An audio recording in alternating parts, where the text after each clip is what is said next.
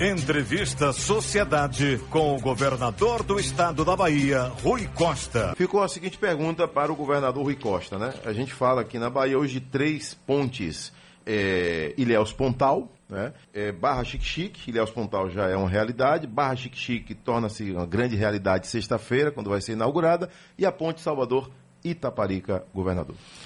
Adelso, realmente a Ponte de Ilhéus ficou um, um, novo cartão postal. Aquela cidade é muito bonita, nosso litoral é belíssimo e aquela cidade, em particular, tem um charme, uma história cultural fortíssima e o, a ponte veio a embelezar ainda mais.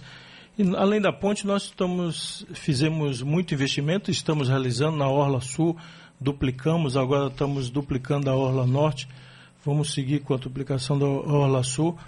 E ali não é ponte, mas é, nós devemos estar lá na segunda-feira, Adeus, para inaugurar uma maternidade de alta complexidade para a região sul, lá em Ilhéus, e também para iniciar a obra, a obra de duplicação da ligação Ilhéus-Tabuna, um sonho de muitas décadas. Eu ia para lá ontem, mas infelizmente, devido à chuva, nos reprogramamos para a próxima segunda-feira.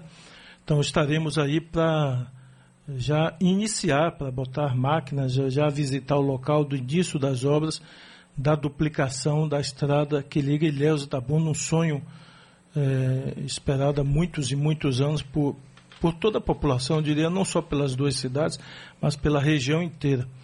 E sexta agora, próxima sexta, nós estaremos lá no Rio São Francisco, é, na cidade de Chique-Chique, Barra, inaugurando essa ponte. É uma grande ponte, um investimento de mais de 140 milhões de reais para eh, construir essa ponte que vai interligar duas regiões agrícolas da Bahia, a região oeste e a região de Irecê, e vai encurtar, a depender da localidade, em mais de 100 quilômetros de distância eh, para Salvador, quem pretende vir a Salvador, quem vai seguir para o norte, eh, nordeste do país, além de ser muito mais rápido e muito seguro do que o transporte de balsa. Portanto, sexta a gente uh, já começa a funcionar e vamos fazer a solenidade de inauguração na próxima sexta-feira é, lá na cidade de Chique-Chique.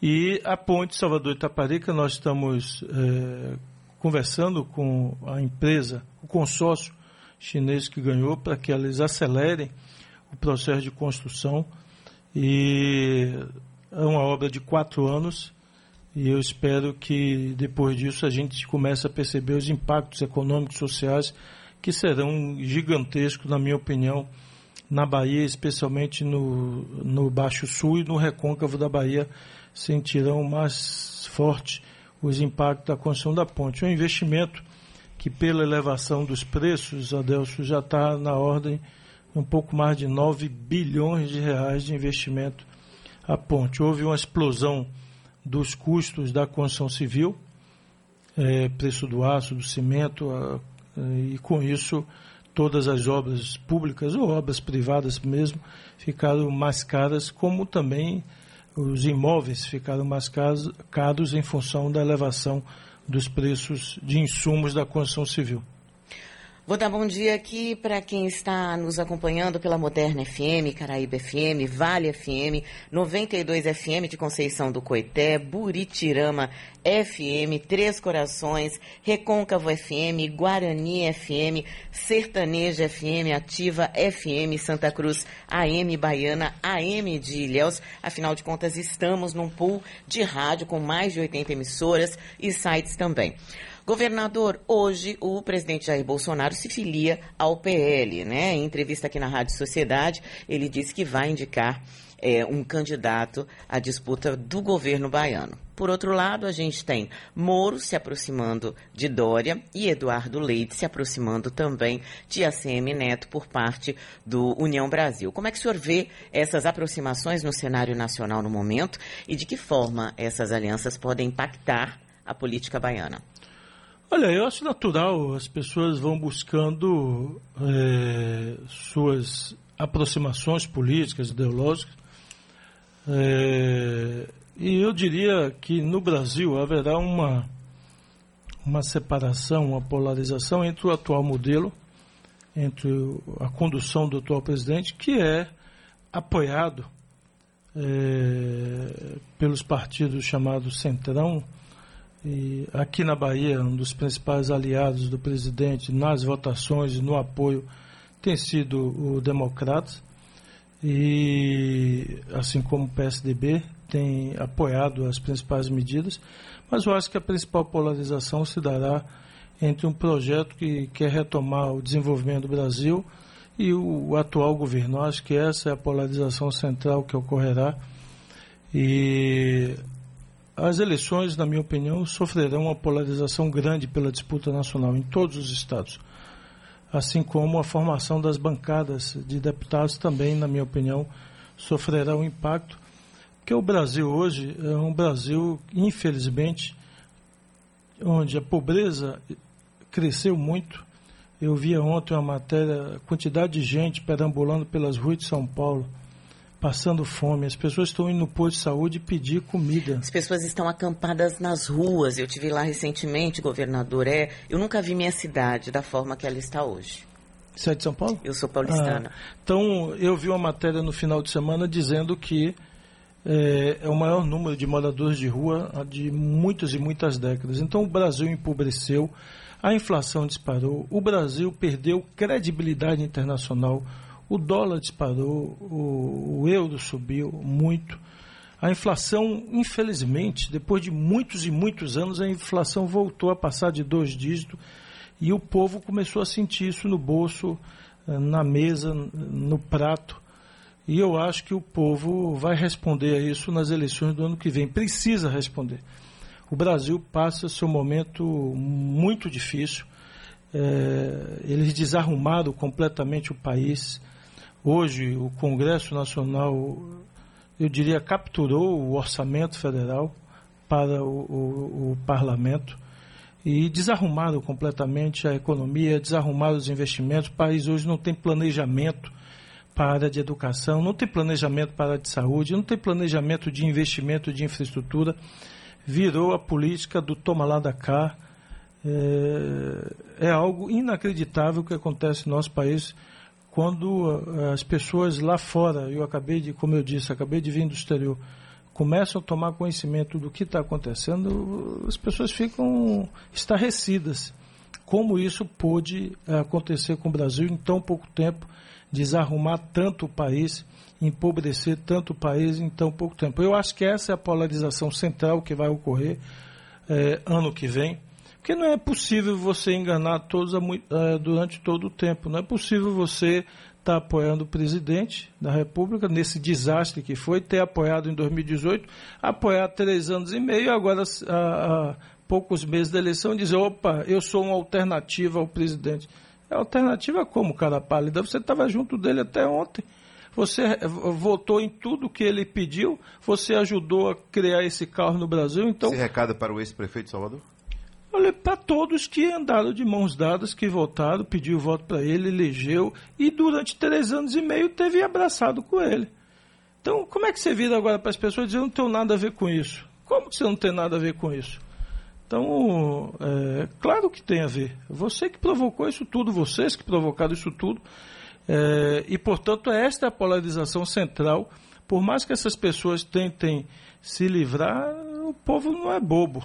Não adianta tentar fazer o povo de bobo, porque o povo não é bobo. O povo acompanhou quem votou, quem pediu voto para ele.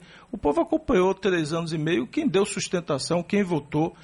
Quem pegou emenda, se pegou até emenda de orçamento secreto.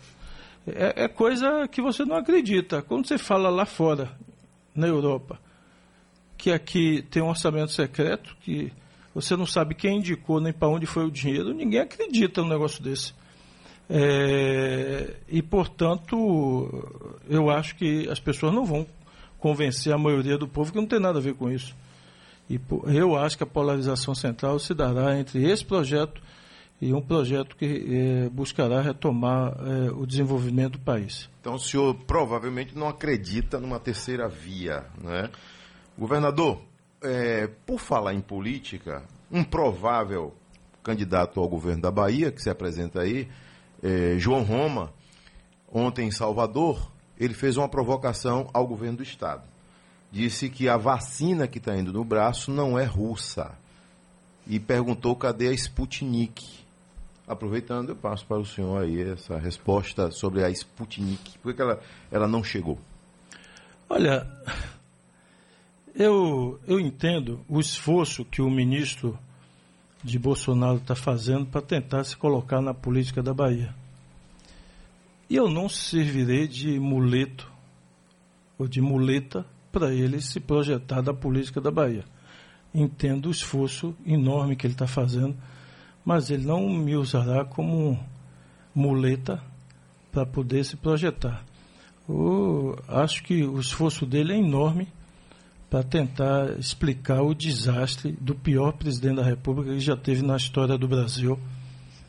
É, um presidente que negou a vacina ao povo, é, a Pfizer ofereceu ao governo em setembro a vacina. Por que, que ofereceu em setembro? Porque a Pfizer ofereceu primeiro aos países onde ela fez teste da vacina. Por um critério, ela adotou: eu vou oferecer primeiro nos países que abriram para testar vacina. O Brasil foi um deles. Nós testamos a Pfizer aqui na Bahia. E, infelizmente, o governo se negou a comprar e além de ter se negado a comprar, o governo impediu que os estados e municípios conseguissem ter acesso a outras vacinas como a Sputnik. Então, eu não vou polarizar com o ministro porque eu entendo as dificuldades dele. Ser ministro do pior presidente da República da história do Brasil não é fácil e tentar representar eh, esse governo na Bahia também não é fácil. Mas eu não vou dar a ajuda que ele precisa para tentar é, criar uma polarização, não. Governador, é, nós vimos uma transformação do ex-presidente Lula antes dele vencer a eleição e até ficou chamado de Lulinha Paz, Paz e Amor. A ex-presidente Dilma também passou por uma é, transformação estética, até na fala, antes dela se tornar presidente. É, algumas pessoas afirmam que o presidente Bolsonaro também está, ao menos externamente, se transformando em Bolsonarinho paz e amor. Ele realmente vem sendo mais delicado no trato, nas falas, no tipo de abordagem. O senhor acredita nisso, na possibilidade de um Bolsonarinho paz e amor? Não, eu não acredito nisso. É, o gran, grande problema não é necessariamente a verbalização agressiva ou tom agressivo que ele adotou durante o seu governo. Esse não é o problema central. O problema central é, é a incompetência, é a incapacidade de governar, é o desconhecimento do Brasil, é a falta de projetos para o Brasil. Se eu lhe perguntar qual é o planejamento de infraestrutura e de logística porque o país é um país gigantesco. Para tornar a economia brasileira mais competitiva, para atrair investimentos internacionais, você precisa investir em infraestrutura, em logística. Qual é o planejamento desse investimento no Brasil? Se eu lhe perguntar qual foi a obra planejada e iniciada a partir deste governo, em qualquer estado brasileiro aqui na Bahia, me diga uma que eles pensaram, planejaram e iniciaram eles sequer conseguiram concluir obras que Dilma deixou até hoje. A duplicação de, eh, ele teve aqui na Bahia, em Feira de Santana, meses atrás, para inaugurar um trecho da, ferro, da duplicação da 101. A 101 de Feira até de Feira até Aracaju, até Sergipe, tem, até a divisa de Sergipe, tem 160 quilômetros ele vai inaugurar 18 quilômetros. E essa é a obra que Dilma deixou em andamento. Veio inaugurar 18 quilômetros 160. Então, é, a ferrovia está aí para ser licitada há seis anos. Só agora é, é, foi licitada a FIOL. Então, e mesmo assim, estão todos os projetos que a Dilma deixou em andamento. É, não tem nenhum projeto novo, não tem nenhum planejamento novo. Se eu lhe per perguntar qual é o planejamento para a educação infantil do Brasil, qual é o planejamento para a educação profissional no Brasil, qual é o, o planejamento para a pesquisa, qualquer país do mundo que se pretenda é, ser é, competitivo, qualquer país do mundo que queira atrair investidores tem que investir fortemente em formação de mão de obra, tem que investir fortemente em pesquisa, em ciência. É, qual o planejamento desse governo? Então, o, eu diria que o, a questão central não é a agressividade. É evidente que ninguém quer um presidente agressivo nem rude, mas é, esse não é o problema central. Então, não adianta ter tentar fingir para o povo que mudou há, poucos tempo, há pouco tempo da eleição. O que interessa é discutir o seguinte: quem tem capacidade de tirar o Brasil dessa situação? Então, um dos graves problemas hoje do Brasil que o Brasil se desmoralizou internacionalmente. O Brasil perdeu credibilidade internacional. E o Brasil precisa muito de investimento externo para sair dessa situação. No passado, o Brasil tinha até capacidade própria de investir sozinho. É, tanto é que a época do PAC, do Lula, nós tínhamos é, é, recursos nacionais suficientes para investir fortemente em infraestrutura. Hoje o Brasil não tem esses recursos. Hoje, é, em decorrência da forte crise fiscal, o Brasil não tem esses recursos. O Brasil precisa e muito do investimento externo.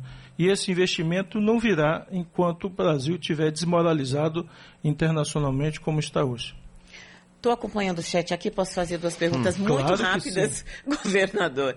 É, tem é, ouvinte perguntando do reajuste do servidor público e também do posicionamento do senhor com relação à alienação do Centro de Convenções. Hoje a Assembleia Legislativa, do antigo Centro né, de Convenções, hoje a Assembleia Legislativa discute essa possibilidade. Olha, vou começar pela última, sobre a alienação. Nós enviamos o projeto de alienação de várias áreas do Estado e que não faz mais sentido estar com o Estado. Aquela área de centro de convenções é uma delas. Ali, como eu já afirmei várias vezes, não é área apropriada para um centro de convenções.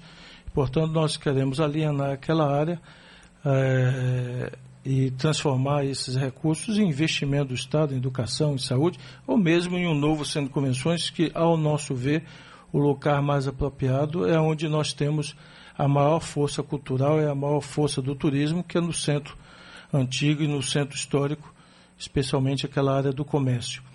É, sobre servidores, sim, nós estamos estudando com a Secretaria da Fazenda, com a Secretaria da Administração, sobre é, as possibilidades de alteração dos salários dos servidores. Nós faremos algo, sim, e devemos anunciar em breve. É, estamos fazendo várias simulações que desde que eu assumi eu tenho extrema responsabilidade com as finanças públicas do Estado e me comprometi a manter a remuneração e a evolução salarial dos servidores sempre acima da inflação. Temos feito isso e nós faremos sim alguma modificação. Até 31 de dezembro não é possível aplicar nada, porque a lei federal proíbe, mas a partir de janeiro já é possível, então nós estamos já fazendo cálculos e avaliando alternativas e faremos é, o que for possível dentro das nossas possibilidades, mas faremos sim algo para todos os servidores ativos e aposentados também. Governador, eu tenho duas perguntas aqui que o senhor pode responder até de maneira bem rápida, não sei. É, uma é uma preocupação da mídia nacional quando o ex-presidente declara que precisa regular os meios de comunicação, a mídia, os meios de comunicação em geral, incluindo as redes sociais.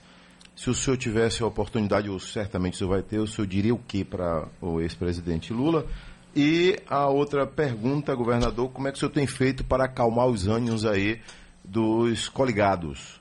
É, depois de uh, alguns ânimos exaltados por, por, por, conta da PEC dos precatórios. João Leão, que disse aqui que ele quer sim ser candidato a governador. É, é, Otto Alencar, como é que o senhor tem feito então aí desses dois momentos para o senhor responder, por favor? A primeira pergunta sobre... Primeira é a regulação da mídia ah, tá. proposta tá. pelo ex-presidente. Olha, eu, uh, o presidente, a última vez que esteve aqui, inclusive ele deu uma entrevista, e, no meu entender, quando ele fala de regulação, a palavra mais apropriada não devia ser regulação, e sim democratização. É, isso que se debate, a própria internet veio para democratizar o acesso à, à, comunicação. E o mundo inteiro debate quais os, as formas, quais os meios de você democratizar é, cada vez mais a comunicação no mundo E a democratização tem que estar acompanhada da responsabilidade da informação também. Talvez aí venha o conteúdo de regular. Porque, por exemplo, é, eu até vi uma declaração do ministro do STF essa semana, que também é ministro do TSE, que a internet não pode é, desmoralizar a democracia ou não pode fragilizar a democracia. Porque é, com o uso da internet, das redes sociais, muita gente se elegeu no mundo inteiro e aqui no Brasil mentindo para as pessoas, divulgando notícias falsas que ficaram conhecidas como fake news. É, mentiras escandalosas, fazem montagens grosseiras ou montagens bem feitas e que passa a ideia de que aquela informação é verdadeira e conseguem enganar milhares de pessoas, porque uhum. milhares de pessoas têm acesso àquela informação e não têm a informação contraditória, verdadeira, não conseguem ter acesso. Até porque a notícia ruim se espalha mais rápido do que a notícia boa. Então, talvez seja isso que ele queira dizer. O mundo inteiro faz um debate sobre isso como democratizar cada vez mais e correr menos risco à democracia, é, conseguindo alcançar e punir as pessoas que deliberadamente estão criando mentiras é, e enganando a população. Então, nesse episódio, por exemplo, da, de saúde pública, da pandemia, nós tivemos que conviver com com, na pandemia inteira com mentiras, com calúnias. O próprio presidente da República foi um dos que mais difundiu mentiras e calúnias, inclusive se portando como médico e passando receita para as pessoas. E hoje muita gente, tem gente precisando de transplante de fígado, porque se entupiu daquelas porcarias que o presidente mandava tomar. Tem gente hoje com crise hepática, com problema grave de saúde, porque tomou tanto aquele medicamento para evitar a Covid e está com problema grave de saúde por conta. Então, é preciso, é, eu diria, democratizar cada vez mais, mas responsabilizar, eu diria, quem usa a comunicação para mentir e enganar as pessoas.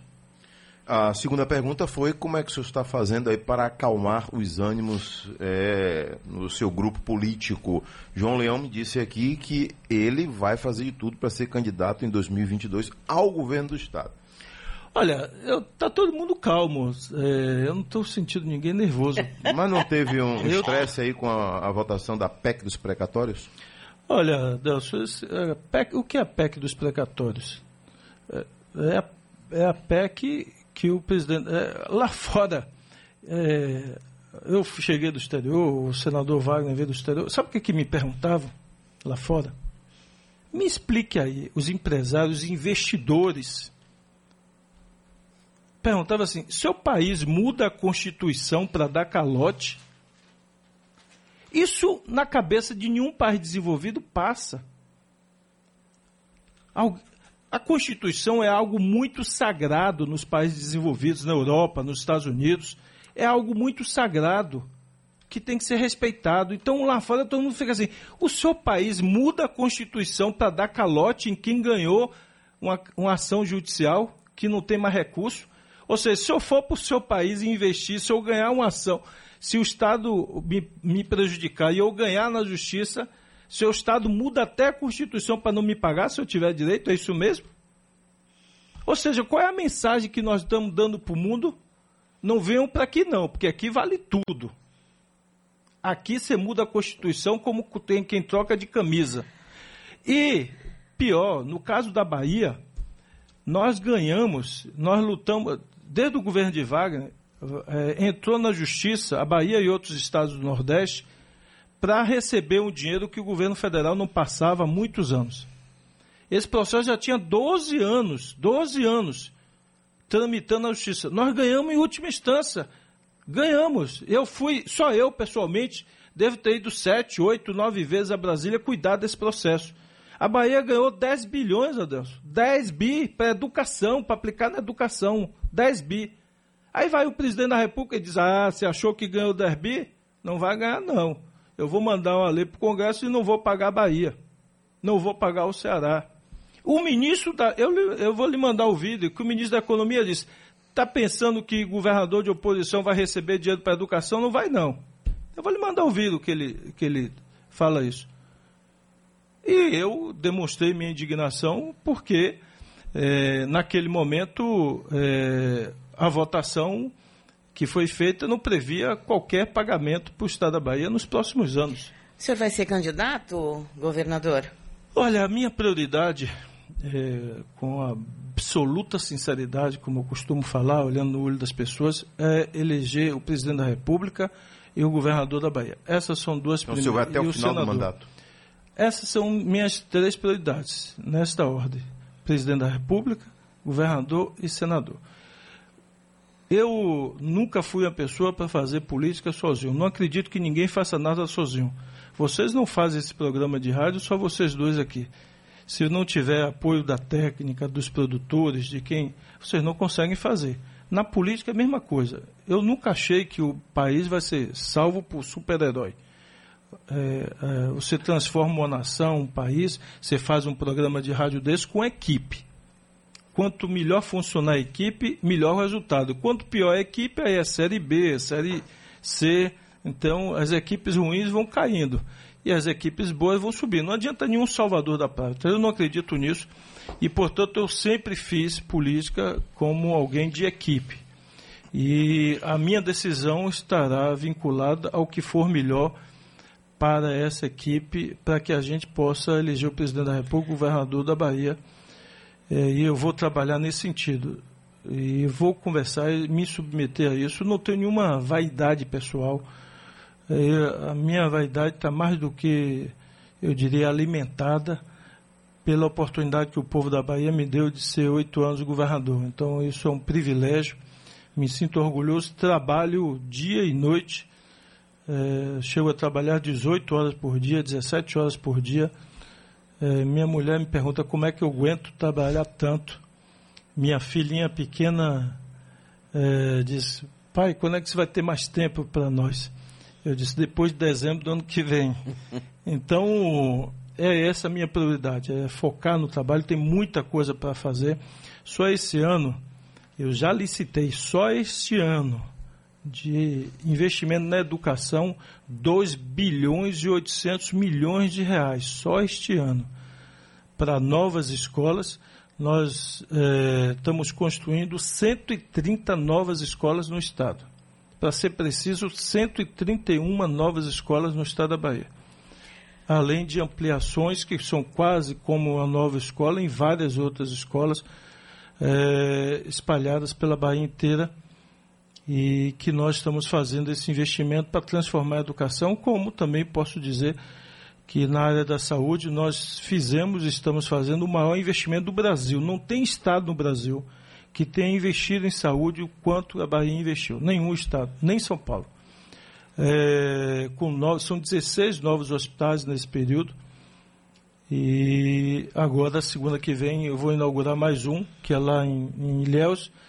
É, espero que até o final de dezembro a gente inaugure outro, que é em Ceabra.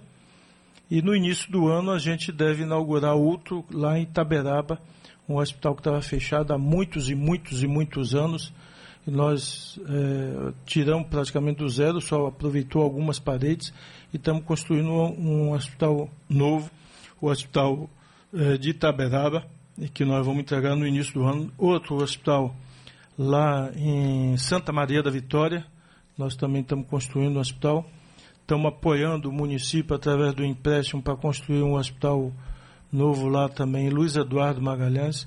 Enfim, é um investimento grande, 26 policlínicas no estado. Uhum. E é isso que eu quero fazer, até no que vem, continuar trabalhando e, e fazer esse debate de equipe, de grupo.